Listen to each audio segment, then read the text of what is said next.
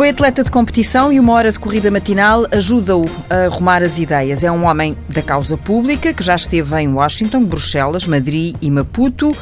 Em Belém foi assessor de Marcelo Rebelo de Sousa. Pequim é a morada atual do embaixador José Augusto Duarte. Ni hao, ni hao ma. Ni hao. Pronto, o que eu acabei de perguntar foi Olá, como vai? Que é uma coisa muito simples. Hen hao. O ni hao é o olá, o uh, bom dia. O ni hao ma é como está. E se a pessoa diz hen hao, quer dizer que está bem. Bem, uh, E é um cumprimento corriqueiro na rua ou mesmo o- nos é corredores o- diplomáticos eh, é, é um bocadinho mais Eles têm a elaborado? forma como, Portugal, como os portugueses têm do você e do tu. Hum. O ni quer dizer tu. Eh, Para se for, eh, se for diplomático, for mais formal, deverá ser nin hao, que é o tratamento por você. Como está você ou como está. Era o que eu devia ter feito então. Devia Não, de todo, de todo, não, está, está muito bem, está muito bem. Ni hao está muito bem. Está muito bem. Bom, o embaixador está agora de férias em Lisboa. Este é um tempo em família, apesar de continuar a trabalhar muito e seguramente que é um tempo que aproveita para estar mais com os filhos. Olá, Gonçalo, em português. Olá, como vai? O Gonçalo é médico no Hospital de Santa Maria, está, como acabávamos de dizer há pouco, microfone fechado, no primeiro ano de internato, a tirar a especialidade em farmacologia clínica, tem 28 anos e passou uma boa parte da sua vida a mudar de cidade. É verdade. Que vida é esta de filho de embaixador? É a minha. Pronto, não tenho propriamente termo de comparação. Mas é interessante e tenho muitas histórias. É feliz. Lembra-se da primeira, da primeira mudança? Lembro-me, sim. Foi para Washington, foi no inverno de 95. Lembro-me bem do frio e da viagem que foi de muitas horas. E Que idade tinha o, o Gonçalo? Quatro anos? Cinco anos? Muito pequeno, portanto tinha apenas a noção de que ia andar de avião. Sim, de que ia andar de avião e de facto a chegada absolutamente exausto, com aquele frio que era para mim totalmente novo. Não havia neve. Havia neve na altura, havia muita. E, portanto, um mundo novo, uma descoberta. Absolutamente. eh, eh, também, mas ainda Uma sem casa ter... nova, um, um espaço totalmente novo, mas na altura já estava o meu pai à, à nossa espera. Talvez Eh, a língua eh, Foi o mais difícil. uma barreira. Sim, foi o mais difícil. O, eh, o ensino até lá tinha sido em português e depois começar o inglês foi um bocadinho foi um bocadinho diferente e teve naturalmente as suas dificuldades, mas E imagino que o Sr. Embaixador também retenha essa memória dessa primeira vez em que ainda não havia irmã. Já havia. Já havia, ainda já- mais pequenina. Mais pequenina, sim, ela tinha meses. Pois, tinha portanto, meses ela então é que não se lembra mesmo de nada, seguramente. Não, ela não se Sofia, lembra- não é? De Sofia. A Sofia não, não se lembra com certeza eh, de nada. O Gonçalo tinha. estava com 4 anos, quase 5 nessa altura, quando chegou a Washington. Efetivamente foi numa altura em que nevava bastante em Washington. Foi nas vésperas do Blizzard 96.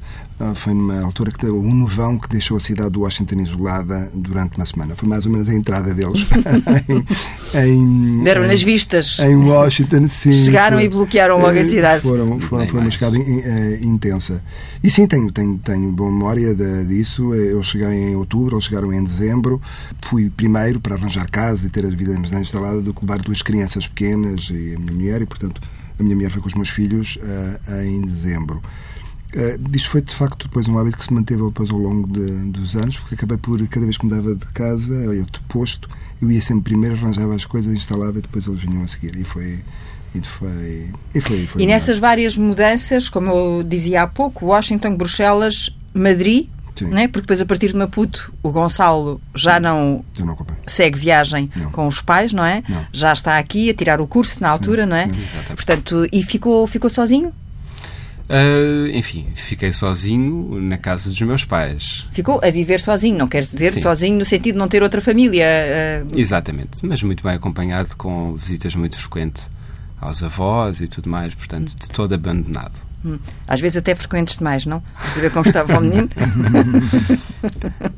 Vamos dizer que sim. Talvez. Mas terá sido um- uma época de outras descobertas Hum. também. Mas o, o que eu ia perguntar é se neste, nestes vários trânsitos, Hum. por várias eh, capitais, por vários eh, países, para o pai é a profissão que escolheu, it comes with a job. Uhum. Para os filhos, perceber Hum. eh, eh, essas mudanças é um pouquinho mais difícil. Nós, de uma maneira geral, temos uma, eh, uma visão uh, romanceada, digo eu, daquilo que poderá ser a vida familiar dos diplomatas. Ou seja, imagina-se o glamour das viagens, o interesse da diversidade e da descoberta e do conhecimento. Tudo isso é verdade. Uma vida boa. Sim, mas tem. Há muito essa ideia, não é? Mas toda a moeda tem o verso e o reverso. E toda a vida tem. Uh, as componentes boas também têm o seu próprio preço. Estar um, a levar os miúdos a mudar de vida constantemente ao ritmo da nossa própria carreira Pesa, é uma não é? inevitabilidade. Pesa e pesa na nossa consciência quando formos exigentes connosco próprios. Porque aquilo que os miúdos passam a gostar com o tempo não é da descoberta, mas é o contrário, é da segurança e da identidade com o seu próprio grupo escolar, com os seus colegas, com os seus amigos, onde se integram, onde criam os seus valores comuns. Ora, se anda a mudar o tempo inteiro, ele está constantemente a ser desenraizado dessas uh, identidades que lhe dão essa segurança para além da segurança familiar. Portanto, uh, isso acaba por uh, dar sempre a sensação de, de, sempre, de há sempre uma, uma angustiazinha no, de desenraizamento. Há um enorme enriquecimento pela diversidade que se vai ganhando ao longo da vida, mas há uma exigência constante daquilo que é a capacidade de adaptação que é mais rigorosa para os familiares do que propriamente para os profissionais da diplomacia, porque eles têm o seu próprio meio e vão contactar com pessoas uhum. que, na prática, são interlocutoras da mesma profissão e que sabem exatamente as mesmas dificuldades para que todos passamos. Uh, no caso dos miúdos, não é isso, porque os outros estão lá e continuarão lá na sua própria vida, esses é que são os que vão e que vêm. E o Gonçalo lembra-se nesse percurso de alguma birra, de algum debate mais. oh, Lembro-me de vários. Lembro-me de várias birras. Sim, em, em todas as fases. Lembro-me de, já para o fim uh, da minha estada hum. nos Estados Unidos, de ter já bastantes amigos, ter tido um período inicial, como tínhamos dito, assim um bocadinho mais difícil por causa da língua, mas já ter alguns amigos e, portanto, ter alguma relutância em abandonar, abandonar os Estados Unidos. E o mesmo se passou quando uh, me vim embora da Bélgica, de Portugal e, e de Espanha também. Hum. Aconteceu em, em, todos os casos. Se calhar a ida, é se calhar a ida para, para Madrid foi para mim um bocadinho mais difícil porque estava no pré-auge da minha adolescência, foi a mais a transição mais difícil, diria eu. Nesse percurso, uhum uh, até uh, se fixar novamente em Portugal, quando é que decidiu que queria ser médico? Foi relativamente tarde, não sei, aos 16, 17 anos.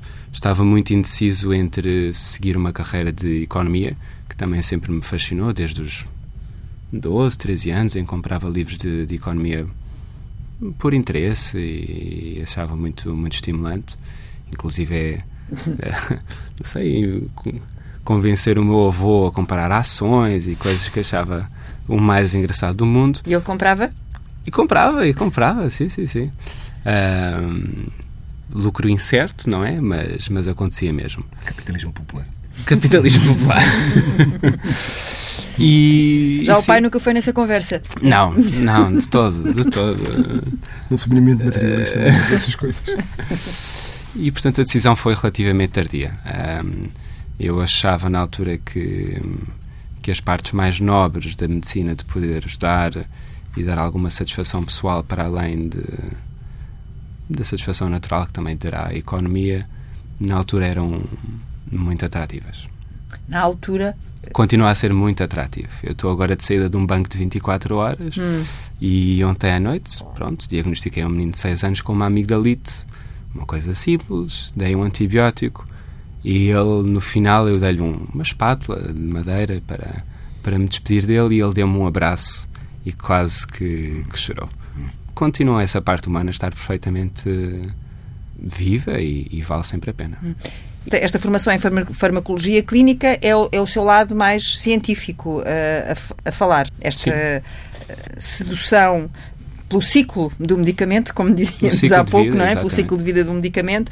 Quando terminar esta sua especialidade, imagina-se a fechar-se num laboratório ou num escritório ou numa sala uh, para trabalhar mais essa área e abandonar o lado Efetivamente clínico? não sei. Efetivamente não sei. Um, eu gosto efetivamente muito da parte clínica e, e é enriquecedora e, e satisfaz a nível pessoal quando corre bem.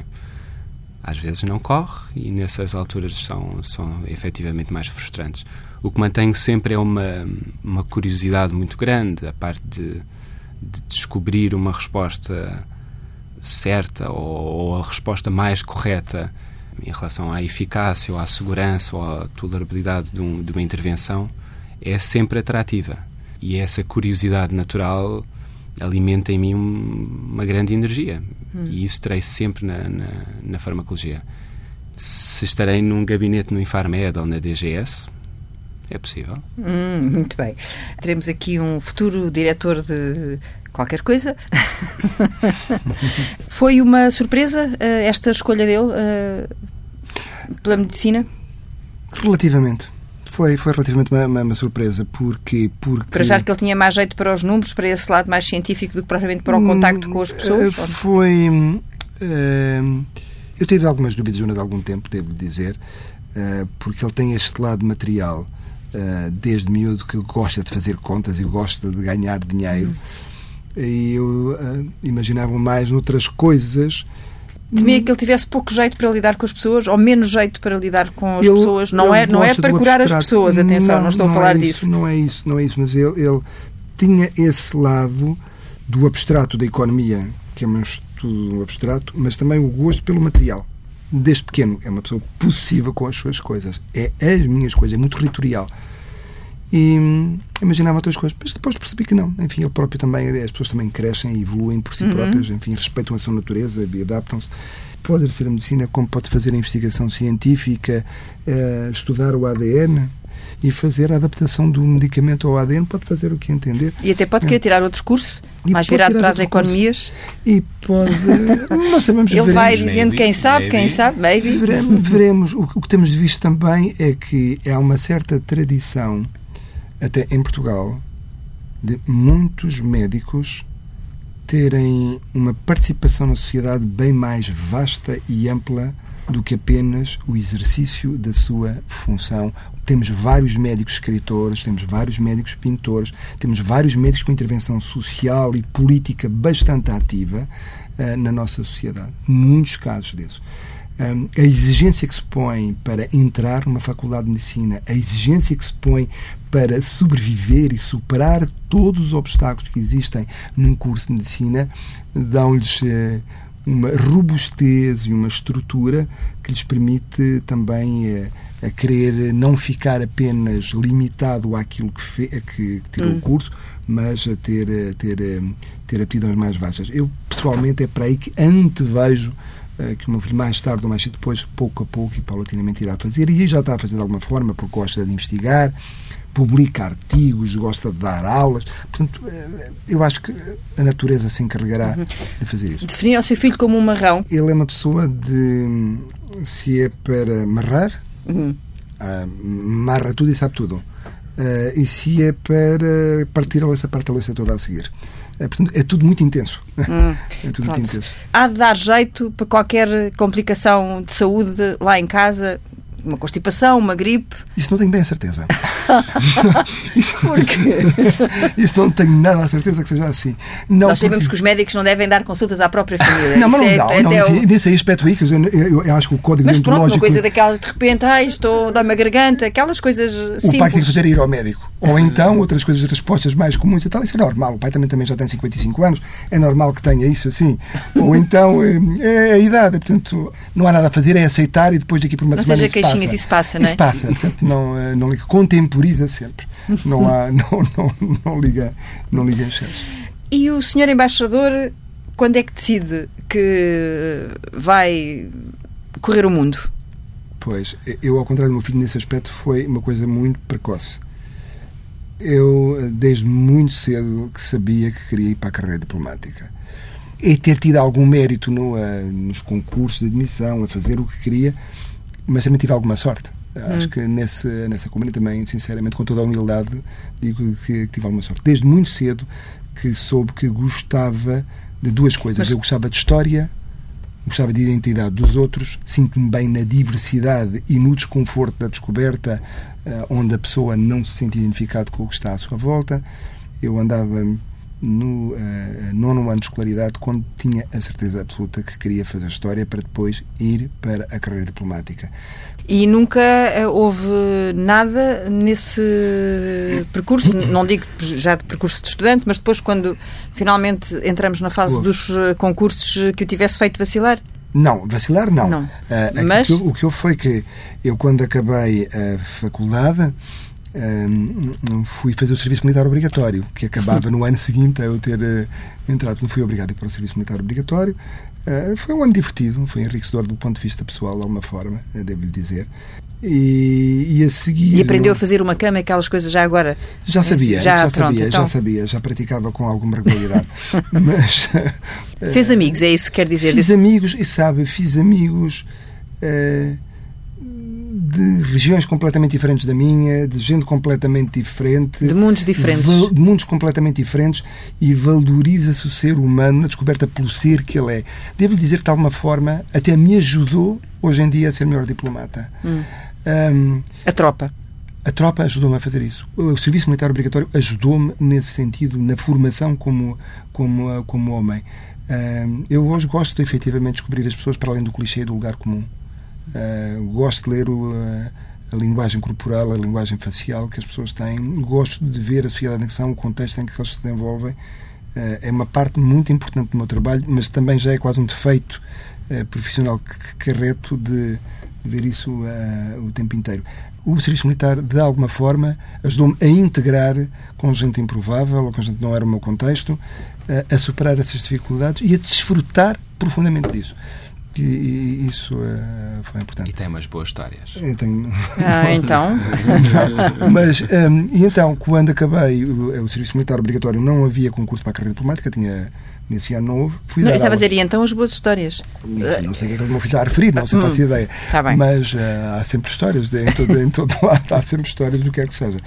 Mas, um, e então, enfim, uma vez acabado o serviço militar, fui dar aulas uh, uh, de francês e de economia uh, no ensino secundário. Quando houve concurso a seguir para a carreira diplomática, concorri e entrei. Hum. E, e, portanto, e, e cá estou, há 28 anos, na carreira hum. diplomática. Foi atleta de competição? Sim. Isso. No secundário, ou seja, eu acabei até quando entrei a idade adulta, depois não dá para fazer eh, mais nada. Ou seja, eu competia efetivamente a nível nacional, eu gostava da corrida. E, e continua a gostar? Eu gosto bastante. E, e na, na, tropa ainda ganhei a medalha de mérito esportivo tem, tem piada a sensação da superação física relativamente ao pequeno sofrimento que se possa ter. Eu gosto desse, eh, alimentar esse lado estoico que nós hum. temos que ter um bocadinho. É? Mas hoje em dia já só faz corrida de manutenção. Ah, Ou sim, ainda sim, sim, se tenta superar algumas vezes? Não tento, tento. Isso fica sempre. Hum. Uh, fica sempre. Ou seja, eu para fazer manutenção tenho que fazer sozinho. Se estou com uma pessoa instintivamente que tenta acelerar sempre mais o passo. Hum, até uh, competitivo. Sou um bocado competitivo. Mas isso é instintivo. Quando temos companhia, é, é a sensação que estamos a superar o outro. É mais fácil do que uhum. estar a superar-se assim por a É, é, é mais eh, desafiante. O Gonçalo acompanhou estas corridas alguma vez? Eh, algumas, uh, admito poucas. que. Muito poucas. poucas. Muito poucas. poucas. Estou a ser generoso. É pouco dado, é pouco dado a sacrifícios físicos. É, isso é verdade. então não herdou essa costela? Talvez de outras formas, mas essa parte especificamente física, acho que não. Não, a, a melhor história que eu tenho para contar relativamente ao meu filho sobre a relação que tem com isso, eu gostava sempre aquela ligação que os pais têm, que os, os filhos são uma espécie de continuação uh, ou de fazer as coisas que nós consideramos mais certas. Bom, Gonçalo era pequenino, gostava genuinamente de comer e de se divertir. Era muito gordinho quando era, quando era pequenino. E então ah, bom, vamos correr um bocadinho. E então ele começou a correr e disse: Não, oh pai, agora temos que parar, eu já estou a transpirar. Portanto, não vale a pena estar a correr. Portanto, é uma coisa desconfortável.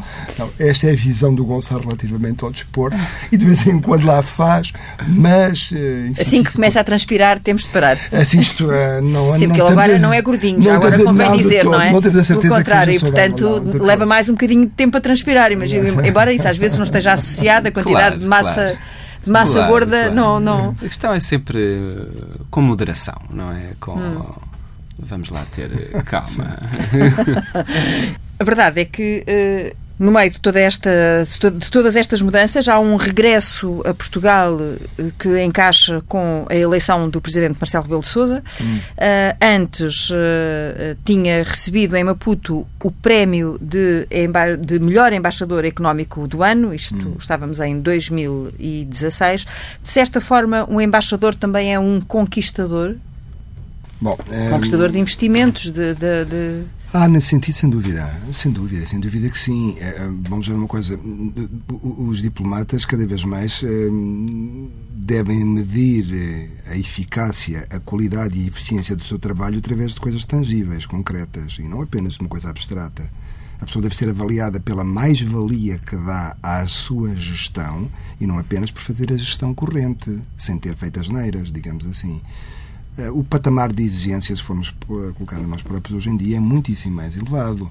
Não estamos apenas a representar um Estado, estamos a conquistar efetivamente. E os outros fazem exatamente a mesma coisa.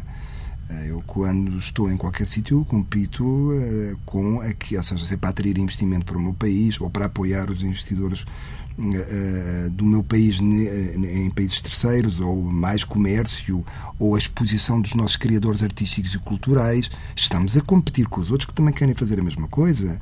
E, portanto, eh, todos procuram maior internacionalização dos seus artistas, maior internacionalização dos seus criadores artísticos e culturais, maior internacionalização da sua economia, dos seus agentes económicos. Portanto, nós temos de convencer efetivamente os outros que temos mais mérito, que temos mais interesse. Isso é um trabalho constante. Portanto, sem dúvida, nesse aspecto temos que lutar pela vida à séria. É? É, lutar pela vida é uma boa expressão. Uh, lá fora, lá fora a lutar pela, uh, pela, pela, vida. Agora, uh, em Pequim, onde, enfim, já foi neste primeiro ano, já deu um ar de graça, se me permite assim esta informalidade, levando mais artistas e mais Portugal até à China, que não é um mercado fácil fácil, não é? Estamos a falar daquele que é o maior mercado do mundo. É uma nação com 1,3 bilhões de habitantes. Não há nenhuma nação, nem nenhuma região do mundo que se compare à dimensão que tem a China hoje em dia. A China tem uma avidez por cultura, mas também uma avidez por consumo imbatível. Não nenhuma nação do mundo tem uma maior adesão àquelas imensas salas de espetáculo ou ao comércio como tem a China. A China hoje em dia é já o primeiro consumidor de produtos de alta gama e de luxo no mundo. Portanto, todas as nações querem ter acesso àquele mercado. Todas as nações procuram um lugar ao sol naquele mesmo mercado. Não acho que uma nação viva apenas do comércio, apesar do comércio ser muito importante. Aquilo que é o prestígio cultural de uma nação e dos seus criadores artísticos eh, é extremamente importante para a forma como esses países são levados a sério no estrangeiro. E diria que a China é o seu desafio mais. Uh... Complexo até hoje, sem hum. dúvida sem dúvida, quer dizer, tem uma diversidade, uma, uma dimensão e uma concorrência que, uh, que é importante, não é? Uh, que não é de subestimar. Há a barreira da língua, quer dizer, por muito que se aprenda... Portanto, sentiu-se agora aos 55 aos 55 anos, como o Gonçalo se sentiu aos 4 quando aterrou em Washington, não é? Ou, hum. ou parecido. Sim, sim, sim. Sabe que às vezes depende da forma como a gente encara o medo e como encara a adversidade isso atravessou-lhe o espírito, ali um certo receio? Atravessa, mas no bom sentido. Eu hum. gosto disso. Eu gosto de sentir. Hum, eu gosto da humildade que nos obriga a um sítio diferente. Eu gosto de sair da minha zona de conforto e de ser obrigado a fazer um esforço real para compreender e conhecer com profundidade aquilo que me rodeia. Eu não sabia nada sobre a China. Eu não fui para a China porque era um perito muito grande na China eu gosto de ir para a China porque não conheço nada e que é uma oportunidade de, de, genuinamente investir, estudar, ler tudo o que eu tenho a ler, conhecer as pessoas e descobrir. Eu gosto dessa sensação da descoberta. Portanto, esse desconforto é-me agradável, essa descoberta. É um desconforto que desafia. Que me desafia e que me. Uh, e também aumenta... o leva novamente para, para essa vertigem da superação. É, permanentemente. Tem, mais uma vez, voltamos à mesma coisa, é a parte inicial de do, de, desse estoicismo também a parte física ou psíquica. Muitas vezes a superação física é a, a, unicamente psíquica, não é física. Qual foi a primeira coisa que fez para além daquelas que tinha que fazer e que decorrem da profissão, do trabalho, da função de hum. embaixador, qual foi a primeira coisa que fez na China? Sim, que eu tiver uma oportunidade, é isto que eu vou fazer, é isto que eu vou ver. É... Hum. A primeira coisa que eu tinha como muito importante era que na apresentação de credenciais tentasse convencer o presidente Xi Jinping que tinha que fazer uma visita de Estado a Portugal. O que já aconteceu. o que já aconteceu. Portanto, missão cumprida. Não, essa era muito importante. Agora, para mim, eh, há duas coisas que eu queria muito fazer. Muralha da China? A muralha Não. da China, hum, sem pronto. dúvida. Acertei. A muralha da China, sem dúvida. E a outra coisa era ouvir ao vivo o Adeus Minha Concubina, que é das óperas mais bonitas e mais. Uh, com música tradicional chinesa muito bem composta, muito tocante, em que tem. Um, na prática, o sofrimento e a miséria humana que se passa numa parte importante da história chinesa, nomeadamente na Revolução Cultural, eu gosto bastante dessa história e gosto bastante da, da forma como, né, como eles encaram tudo isso. Foi a antevisão daquilo que seria a minha descoberta paulatina pela literatura e pela cultura chinesa. O Gonçalo já foi à China? Já, já. Voltei há cerca de um mês de uma viagem de duas semanas. E, e agora é outro conforto, não é? Vai-se de visita? Tenho, obviamente, naturais saudades dos, dos meus pais e, e, obviamente, tenho muita pena, especialmente em culturas como, como a da China e Moçambique, o anterior posto do meu pai, de não poder estar mais tempo para visitar todas as maravilhas que lá, que lá existem. E, apesar de tudo, duas semanas é muito pouco tempo para tudo o que a China tem para oferecer. Mas adoro visitar, adorei poder eh, comer eh, comida que, que havia na, de venda na rua, experimentar Nem sabia tudo. o que era? Não, não fazia ah. a menor ideia. Não fazia a menor ideia mas, mas experimentei. Ah, quase... o Gonçalo não tem esses, não tem esses eh, sabedores, não é esquisito. É, o pai diz que sim, ouça, mas. Ouça. é. Não é tremendamente esquisito, não, não. Então ele está a dizer que comeu tudo na China. Não, não, não, não. Gosta de descobrir uma coisa ou outra assim, não, não, não. É muito piqui, não, de todo, de todo, não, não, não. Adora comer. Eh, Gosta de comer, mas, mas, tem que saber aquilo, o que tem no prato. Tem que saber o que é aquilo, não, não, uh -huh. não, não. Pois, por isso, é que eu, por isso é que eu introduzi aqui esta, esta questão, comida de rua e tal. Eu disse, bom, também já estive na China e eu, enfim, eu, eu preciso de saber o que estou a comer. Mas é uma descoberta. Eu gostei, gostei muitíssimo de, de toda essa experiência. Eu tive a oportunidade de viajar muito com, com a minha mãe. O meu pai, obviamente, estava em trabalho e, portanto, teve, teve poucas oportunidades de nos acompanhar. Foi muito enriquecedor. Hum. A própria visita à muralha da China, uma estada de três dias em Xangai, e a muralha da China fez até onde? Oh, enfim, eu fiz duas vezes, fiz duas vezes em, em, em, trajetos diferentes. Há uma corrida, sabe que há uma corrida que. Eu sei, depois, eu sei, é... eu sei. Eu sei, mas eu pensei nisso. Ah, eu, dizer. eu, era eu isso que eu ia dizer, não vai dizer que nunca pensou eu nisso. Eu tenho que saber é qual é a altura do ano, porque Pequim não dá para correr na rua. Hum. Basicamente, são poucos os dias que dá para correr na rua. É sobretudo o clima. O clima é profundamente agreste né, em Pequim. E, portanto, ir para a muralha da China tem que ser numa altura muito concreta, onde a pessoa não, não uh, seja muito agredido uh, pelo ambiente uh, que o circunda. Pelas temperaturas extremas, não é? Porque aquilo é, é, é, é, que é mesmo muito frio. Quando está frio é mesmo muito frio. É um é frio muito que entra frio e seco no inverno e é muito quente e úmido no verão. e, portanto, Porque eu já fui à muralha da China e bem, subi meio dúzia de graus, não é? Hum. Depois voltei. Meia dúzia também não vá. Não foram assim tão poucos. Uh, não, não sei, mais, 50? Hum. Não é que são de graus imensos. Eu sei, Aquele... eu, sei eu, sei, eu, sei, eu sei, Cada degrau daqueles são três nossos? Sim, sim, sim, sim. sim em altura, não é? Sim, sim, sim Portanto, aquilo exige um certo esforço físico e ou se está em forma ou se não se está, Uh, não, é, não, não é fácil. É das coisas mais únicas no mundo, quer dizer, é um monumento com 8 mil quilómetros, quer dizer, é uma coisa inimaginável para as dimensões europeias. 8 mil quilómetros de monumento é qualquer coisa, um, foi construído nas condições mais adversas e mais inóspitas uh, de separação uhum. e para manutenção da paz. Não é uma coisa única e imperdível. Eu acho que é daquelas coisas que, enfim, se há aquela bucket list, uhum. que a pessoa deve fazer coisas a fazer uh, durante a vida e não a perder, eu acho que a muralha da China Uh, aliás, em Pequim tem várias coisas. Eu acho que também a própria cidade proibida, de alguma sim, forma, é, é, absolutamente imperdível. Não há nada semelhante. Uh, noutra parte do mundo. Não é? Noutra parte são... do mundo. São conceitos de poder e conceitos. É a filosofia de uma vida inteira que ali está. Eu acho que não é só a beleza contemplativa do monumento em si, é, é o que ele significa, uhum. o que está por detrás dele.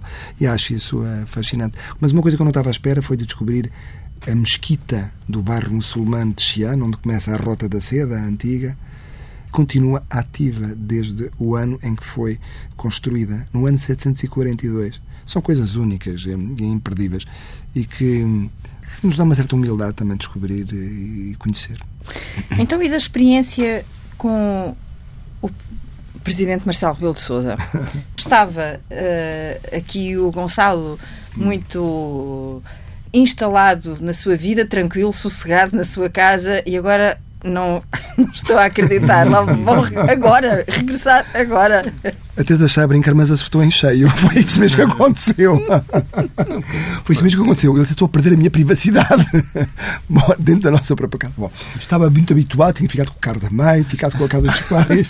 E isto agora não estava exatamente na previsi... não era previsível. Estava hum. muito pouco tempo em Maputo, tinha que vir para, para cá. Assim, de facto, mas ele depois, eh, pouco tempo depois, também saiu de Sim, casa e ele. Pois, ora, ora, pois, com certeza. Saiu de casa, arranjou uma casa já mais perto da faculdade. Ganhou asas e voou. Ganhou asas e voou. Claro. Tem o seu salário, tem a sua independência, a sua vida. Portanto, é hum. normal e é mais prático. É, o, que... é mais prático que viver na linha e vir, e vir para aqui, para, para Lisboa, todos os dias e enfrentar o trânsito. E o que é normal que aconteça. O que é normal, o que é normal, uhum. claro, sim. Mas. Uhum estávamos a falar de? dessa experiência. Eu estava eu também a querer falar dessa experiência com o presidente Marcelo Rebelo de Sousa. Na altura falou-se muito que se formaria uma dupla Sim. quase perfeita, Sim. porque são Sim. os dois muito hum. ativos, que era uma parceria win-win, como se dirá eh, agora, não é? Que ele era um diz mata, o outro diz esfola. De alguma forma, sim. De alguma forma, sim. É, é, é, o nosso Presidente da República, como pessoa, como ser humano, é bastante singular. Mas tem uma coisa que nem sempre se fala muito, que é tem uma intuição e uma inteligência emocional muitíssimo particular. Eu acho que ele é brilhante como inteligência intelectual e abstrata do que sabe, do que conhece, como a capacidade e carisma de rapidamente tomar o espaço onde vai, onde está, mas fala-se menos naquilo que é a intuição e a capacidade que ele tem de decifrar as pessoas, uh, os interlocutores, na forma como os observa rapidamente. E isso é muito, muito, muito rápido. E essa intuição faz, uh, dar-lhe dele uh, uma, uma particularidade de, de genialidade, honestamente. Uhum. Foi surpreendido algumas vezes por telefonemas fora de horas? Somos todos. Somos, inevitavelmente, sim. Não porque houvesse uma emergência, porque. Não, porque estava a ler um papel e tinha uma determinada dúvida e, portanto, eu, eu não tinha. Sim, aconteceu, sim, aconteceu algumas vezes. Portanto, confirma, essa história repete. A história repete Apesar, os anos vão passando por Marcelo Confirma, Rebelo de Souza, mas. Uh... Sim, sem dúvida, sem dúvida. Não, algumas situações concretas, é que me telefona uma hora mais tardia, que eu estava a dormir e que acordei, e que ele estava a ler uma página que eu tinha escrito num. E, portanto, a pessoa tem que se acordar e focar imediatamente. E nem pergunta se está a dormir ou não, acha normal que as pessoas atendam. Às vezes perguntei, tem pena, mas continua a conversa é normal. Temos pena, mas eu preciso mesmo de esclarecer esta dúvida. Tiro lá desta inquietação em que eu estou. Sim, sim. De certa forma, teve alguma pena de deixar esse, essa função? Bastante, bastante, bastante. Uh, porque, do ponto de vista pessoal, são momentos insuperáveis e são, aí sim, tem histórias infindáveis uh, uh, que enriquecem a nossa existência. Mas, sabe, a minha estabilidade familiar eh, e profissional é estar na minha carreira e voltar eh, para aquilo que era o quadro externo. E, portanto, eu, quando aceitei esse convite com o Presidente da República, disse logo que eu aceitaria e tinha o maior prazer e a maior honra em ir trabalhar com ele. Mas tinha um problema que os mandatos presidenciais para mim eram muito longos hum. e eu Eu estou há 10 anos da reforma, quer dizer, e portanto o tempo passa muito rápido e eu portanto, tenho uma carreira também para fazer. Gostaria de ter o resultado de alguma coisa que eu invisto naquilo que eu próprio faço. Mesmo. Então, deixe-me perguntar-lhe, sendo a China uh, uh, o seu desafio mais complexo, como me dizia há pouco, qual é aquele. Nem sei se um, se um diplomata pode dizer uma coisa destas publicamente. Hum. Qual é, qual é uh, aquele canto do mundo onde eu gostava de não terminar a minha carreira sem poder uh, estar. Ah, o problema é que há muitos cantos do mundo onde eu gostaria muito de ir e não tenho já tempo uh, profi útil. útil de, profissão para fazer isso. Mas deixa-me dizer uma coisa: não há sítios uh, perfeitos do cour. Ou seja, no sentido abstrato de dizer eu gostaria muito de ir para o país A ou para o país B. Não podemos dizer isso. Vai depender do contexto. E há países que podem ser muito interessantes potencialmente, mas ou porque mudou um presidente, ou uhum. porque mudou uma opção política, ou porque qualquer coisa correu mal e o contexto muda completamente. O diplomata, o embaixador, é sempre uma ponta, é aquele que eh, promove e valoriza o seu país no país onde está, e também, ao mesmo tempo, tenta decifrar e desmontar aquele país onde está junto dos seus compatriotas e valorizando também esse mesmo país, aproximando as partes. Hum. Ora, há presidentes e chefes de governo que, nesses mesmos países, nos facilitam ou dificultam a vida. Um pai diplomata, Gonçalo, obriga a passar eh, muitas horas eh, em ambientes eh, menos uh, informais, uh, vá, que decorrem da própria função? Uh... Alguns, mas honestamente acredito que eu tenha sido bastante protegido desse desses Circuito? momentos. Sim, um pouco, sim. Obviamente que, que há algum contacto, mas mas nada de dramático, nada. De... E depois há um momento em que se despe a pele de diplomata e, e só se é pai Ai sim, todos os dias. Hum. Ai sim, todos os dias. Eu queria perceber se ele sentisse ou se sentia que de alguma forma estava lá sempre lá a figura do diplomata. Ouça, com crescente dificuldade. Mas é sempre o senhor embaixador que entra em casa, não é? Hum. Mas... É verdade. Não, e brincavam com o pai. Às vezes o senhor embaixador está a dizer que não se pode fazer, é melhor não fazer. Não, não é com, com certeza continuamos a brincar, mas. O, o, o tempo verbal foi mal usado. Não brincavam, brincam na mesma.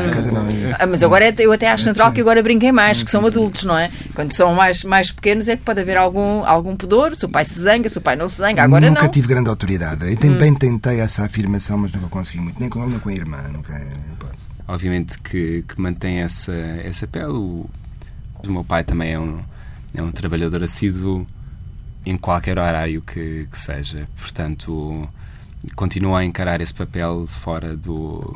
Leva o trabalho para casa. Sim, nesse, sem, nesse, dúvida, sem dúvida. Portanto, nesse... nesse aspecto está sempre aliado uma coisa à outra. E o pai teve alguma alcunha nestes anos todos, eh, assim, até por, por força dessa, dessa passagem por várias cidades? Não, nada, nada assim, não. Bom, Mr. Ambassador.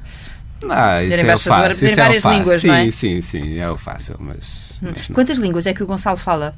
Quatro: o francês, o inglês, o espanhol e o, eh, e o português. Hum. Que provavelmente não falaria tão bem, uh, digo eu, se não tivesse passado por esta. O meu francês também já está com. Já era. é isso? com grave. Está, está francamente debilitado. Mas, mas sim, estando em Portugal, obviamente não teria tanta facilidade, especialmente pela exposição social uh, a, aos contextos, onde hum. a aprendizagem é francamente mais fácil. E o chinês não aí tem de facto uma muralha insuperável. nem a brincar, nem a brincar. O senhor embaixador e o senhor doutor são, nesta altura, dois homens relativamente eh, felizes, se é que ligam muito à bola, não muito, mas são sportinguistas, não é? Sim, sim somos sportinguistas, sim. E portanto este Natal vai ser um bom Natal. Está melhor que o do ano passado. Está a correr bem. Está melhor que o ano passado. Melhor que o ano passado. Eu estou muito feliz. Eu estou, estou profundamente satisfeito. Costuma ver os jogos juntos? Muito feliz também, mas caso para tanto. Quer dizer, podíamos ficar um bocado mais felizes ainda. Também não vamos exigir a perfeição. Mas... Só porque não, quer dizer, não, não, não. Aquilo ano passado estava péssimo, mas enfim. Uhum. Agora está um bocado melhor, é verdade. Pronto, mas já vi que também não são propriamente. Uh, acompanham o futebol não, sem uma relação não, muito. Não. Não, eu tenho uma relação relativamente... Intensa. Nesse aspecto não, não há intensidade. Não, tem uma relação relativamente agnóstica com aquilo, sim, sim, sim. Enfim, quando corre bem, corre bem, entusiasmo, é mobilizador, mas também quando corre mal, enfim, mais vale ignorar certas coisas, não é? Tenho que apitar para o final desta, desta conversa, uh, agradecendo antes de mais, desejando boas férias, uma Obrigado. vez que regressa em janeiro, não é? Uh, a Pequim. Imagino que agora, para o Gonçalo, seja um conforto ter os pais uh, por perto, com uma vez que passam o resto do ano uh, fora e que já, porventura, tenha marcado alguma próxima visita para a China? Ainda não, ainda não, mas. Eu pensava que ia em março que eu quero, o que eu quero, o que eu quero, mas marcar eh, rigorosamente ainda não. Mas estou a planear ir março ou abril, uhum. onde o tempo estará, dizem, o mais simpático. Mais simpático, sim, pois, porque agora deve ter apanhado um bocado de frio. Um bom bocado de frio, não é? Xie xie? Uh, xie xie é quer dizer obrigado, uh, obrigado, mas uh, zaijian, que é adeus. Zaijian.